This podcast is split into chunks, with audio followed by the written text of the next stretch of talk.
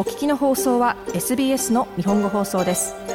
詳しくは SBS 日本語放送のホームページ sbs.com.au スラスジャパニーズへどうぞシドニーのノース地区ミドルコーブで保護された猫に飼い主を探す猫カフェジジレスキューキャットカフェが今年2月にオープンしました今夜はそのオーナーである新井由紀さんにお話を聞きます猫カフェはお茶をしながら気軽に猫と触れ合える一般的なものから保護された捨て猫の飼い主を探す保護猫カフェなど日本ではだいぶ社会に浸透した存在です新井さんは2歳から5歳までアメリカで育ち13年前に英語を学ぶためにフィリピンに留学しましたそこでカナダやオーストラリアへのワーキングホリデーに興味を持ち暖かいからという理由でシドニーを選び10年前にシドニーにやってきたそうです新井さんはなぜシドニーで保護猫カフェをオープンしようと思ったのでしょうか捨て猫がたくさんいる野良猫がまだたくさん屋外にいるということを23年前に知ったんですね、うん、友人のアパートの敷地内で猫がたくさんいて寒空の下死んじゃっている子もいたということを聞いて私は大変心が痛くなりましたその付近に私の姉が子宮頸がんで亡くなったこともあってずっとホスピタリティで働いていたんですけれども自分が本当にやりたいことチャレンジしないといけないあの若いうちに時間はそんなに長くないんだな人生は思うほど長くないんだなということを姉の死から印象づけられて実際に行動に移しましたホスピタリティの経験のある新井さん離婚する前は夫婦でレストランを経営しておりレストランの経営やカフェの業務についての知識や経験は十分にありましたしかし猫カフェでは猫という生き物を扱いますただやはり動物と関わる仕事ということで責任感を強く感じましたので猫に関する勉強動物全般に関する勉強を1年ほどその後実務として猫カフェまた、えー、グルーミングサロンで1年実務経験を積みましたカフェのオープンを目指して情熱を持ち続けて準備を進めた新井さん。なぜそれほど猫に惹かれるのでしょうか私もきっとただのそのクレイジーキャットレディーの一人ですけれども、まあもちろんですね、わからないことが多いからでしょうね。時間を過ごすことによってどんどん少しずつ少しずつ懐いてくるその喜びでしたりとかもちろん見た目の美しさでしたりとかあとはそうですね学んでいくことの面白さですかね例えばその座っている寝転がっている体型のその一つ一つからにも意味がありますし全ての行動例えば尻尾の動き方耳の角度一つとってもその感情を汲み取ることができるんですね例えばどういうものがありますか一般的によく皆さんがご存知だと思いますのは尻尾ですよね尻尾が高く上がっている時は喜んでますし低くなっている時は警戒心が強いあるいは何かに興味を持っているじゃあ中に体の下にうずくまっているかなり怯えているあるいは例えばそうですね寝っ転がっている時体を丸めて小さくしているもしかしたら寒い可能性がありますねもう完全に体を伸ばしているこれはもう完全にリラックスしていて適温かもしれませんお腹を上にして寝ている猫にとってお腹は急所ですからかなり安心してます猫がさらに肉球を表に見せているこれはもう完全に安心しきっている状態ですでもそうやってこうわからない理解できないものをこう理解していく、まあ、楽しさというか喜びというかそういうものを経験した後にここのカフェはその新しいファミリーを見つける場でありますので、まあ、もらわれて行ってしまうんですが寂しくなったりしませんかもちろんしますね特に長く時間を過ごした子でしたりとか私が治療に時間を費やした子なんかに関しましてはもちろん泣きますね 新井さんの保護猫カフェジジレスキューキャットカフェはオープンからわずか半年間で30匹以上の猫が新しい家族を見つけています猫との悲しい別れをすでにその数経験している新井さんですがその別れをどのように自分の中で消化しているのでしょうかもちろんそれはその子が新しいお家に行って自分自身の家族と一生一緒に過ごしていくことは間違いなくここにいることよりも幸せが多いと解釈するからですねもちろんここにいてくれている間は100%安心してあの快適な環境を過ごせるさらにはみんなから愛してもらう環境を作ることに専念しておりますけれどもやはりもらわれて自分自身の家族と一緒に一生生きていくことはより多くの幸せを得ることだと思います私だったらなんか3匹目ぐらいでなんかもう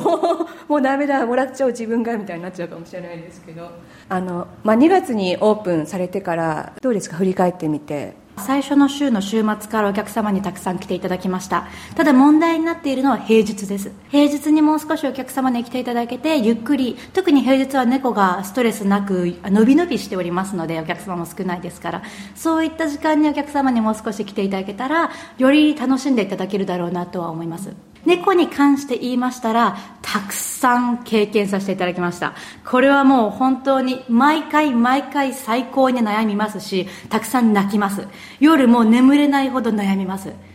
ただこれも一つ一つが本当に経験でまたそれを乗り越えていくことであ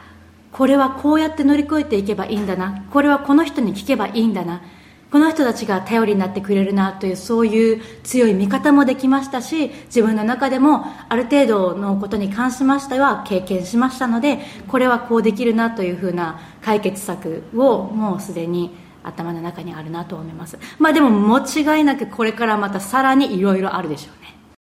保護している猫の世話を含めてカフェを一人で切り盛りしている新井さんカフェの定休日は月曜日ですが猫の世話にお休みはありません自身も保護猫とは別に猫を2匹飼っています。生活のすべてとまでいかなくとも、かなりの部分を猫とカフェに費やしている新井さん。その情熱はどこから来るのでしょうか。いや、もちろん猫と自分が過ごせるからですね、すべては。月曜日は天休、お店がお休みなんですね。なので、日中は基本的に猫と一緒に横になってます。これがやりたかったから私は猫カフェを開いたんだと私は毎週毎週月曜日には思ってますね。インタビューは7月の終わりに収録しました。その時のカフェの様子を聞きました。そうですね、月曜日にはお店がお休みで、火曜日から日曜日までの、えっと、営業なんですけれども、朝は猫たちが7時頃にご飯を食べるので、9時から猫カフェに、ラウンジに入っていただけます。猫は今現在ですと10頭、4頭の赤ちゃんと6頭の1歳程度の猫たちがいます大体、いい常に8から10頭もちろん猫がもらわれる新しく来るがありますのであの変動はありますけれども8から10頭が常にいる状態ですね平日は先ほども申し上げましたけれどもなるとあの静かな例えばですけれども若い方カップルの方がゆっくり時間を過ごしてくださいます逆に土日ですとお子様ご家族の方が多くいらっしゃいますねいらっしゃるあのお客さんというのはもう猫をまあ、もらうという前提でその見に来てるんでしょうかそれともちょっと猫と触れ合いたいからという感じで来てるんでしょうかそれに関しましては全くお客様それぞれですね例えばですけれどももちろん猫を穴からもらいたい出会いたいという方もいらっしゃいますしお子さんがまだ猫と関わったことがないのでどのような感じで関わることができるかを見たいというご両親の方もいらっしゃいますまた稀に猫をあの少し前に亡くしたまだでもそれでも猫が恋しいという方が中で涙を流されることも稀にあります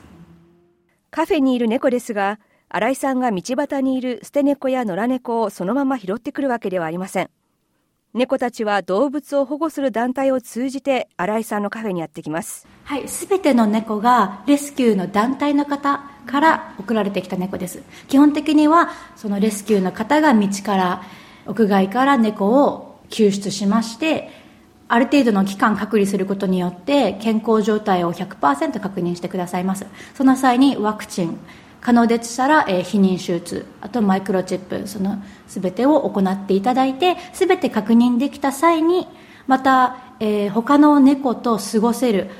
臆病すぎない子を選んでくださって私がもらいに行くあるいはレスキューの方が届けてくださるシステムになってます団体を通じて紹介される猫たちその数は増えていると新井さんは語ります間違いなく増えてますねいくつもの団体の方があなたのやってることに興味があるようだけれどもどういうシステムなんですかというふうな、えー、お問い合わせをくださいますまたさらにレスキューの方だけではなく一般の方もほぼ毎朝メールなり電話が来て子猫猫が外にいるんだけれどももらってくれないか救出してくれないかというふうに問い合わせが立ちません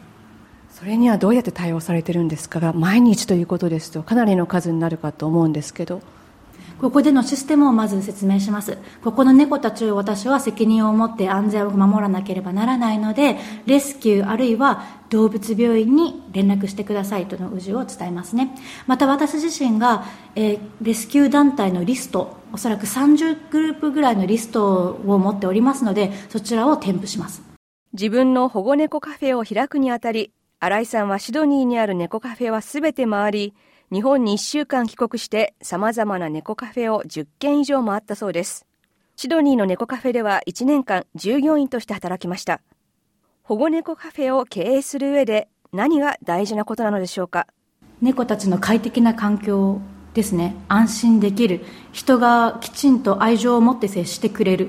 それがまず私の念頭に置いていることですまず入店する際カットラウンジに入る前にルールを読んでいただきますこちらのルールはもちろんあの猫をピックアップしないでください猫の自然な行動をリスペクトしてください寝ている猫には触らないでくださいゆっくり、えー静かに行動してください等のことが書かれておりますまたお子様に関しましては12歳以下のお子様はお子様1人につき1人の大人が監視する形でスーパーバイザーとして一緒に入店してください場合によりましてはこちらで退店していただく形になります退店していただかないといけないことがありますご了承くださいということですねまた猫を飼うにあたり飼い主が犯しやすい間違いというのはあるのでしょうか大きく言って2つあります、はい、1つは屋外で猫を飼うことですね猫は基本的に屋内で飼ってあげてくださいなぜかというともちろん外は車なり危険がたくさんあるということまたさらに自然の生態系を崩すということいくらでも細菌ウイルスがあるということ基本的に猫は屋内で、えー、飼い主さんがエクササイズをしてあげることで十分健康と精神的な安定は保てますまたもう一つを言いますと1頭猫を飼っていて寂しそうだからもう1頭飼ってあげたいというこれもまた場合によっては間違いになる可能性があります一概には言いませんけれども猫は犬と違って1人で行動します1頭で飼われている状態で100%飼い主さんの愛情を受けている中でもう1頭子猫なり末性猫なり連れてくるということは今いる猫に対してのその大きなストレスがかかりますしまたその猫はやきもちを焼きます猫にとってお家はお城ですからテリトリーですから新しい猫は敵に当たるんですねもちろんその中で時間をかけてうまくやっていける子もいますただ猫が寂しそうだという理由で自分が家にいてあげられないからという理由でもう一頭買おうと思われることは一概に正しいかと言われたら場合によってはそうではないことが多いですシドニーの保護猫カフェジジレスキューキャットカフェのオーナー新井由紀さんでした猫が大好きな新井さんですが小さい頃は家で犬を飼っておりシドニーに来てアパート暮らしになってからアパートでも飼えるペットということで猫という運命の存在に出会い人生が変わったそうですそれが8年前でしたもし猫と出会うことがなかったら今は昔から好きな犬カフェをしていたかもしれないと語っていましたもっとストーリーをお聞きになりたい方は iTunes や Google ポッドキャスト Spotify などでお楽しみいただけます。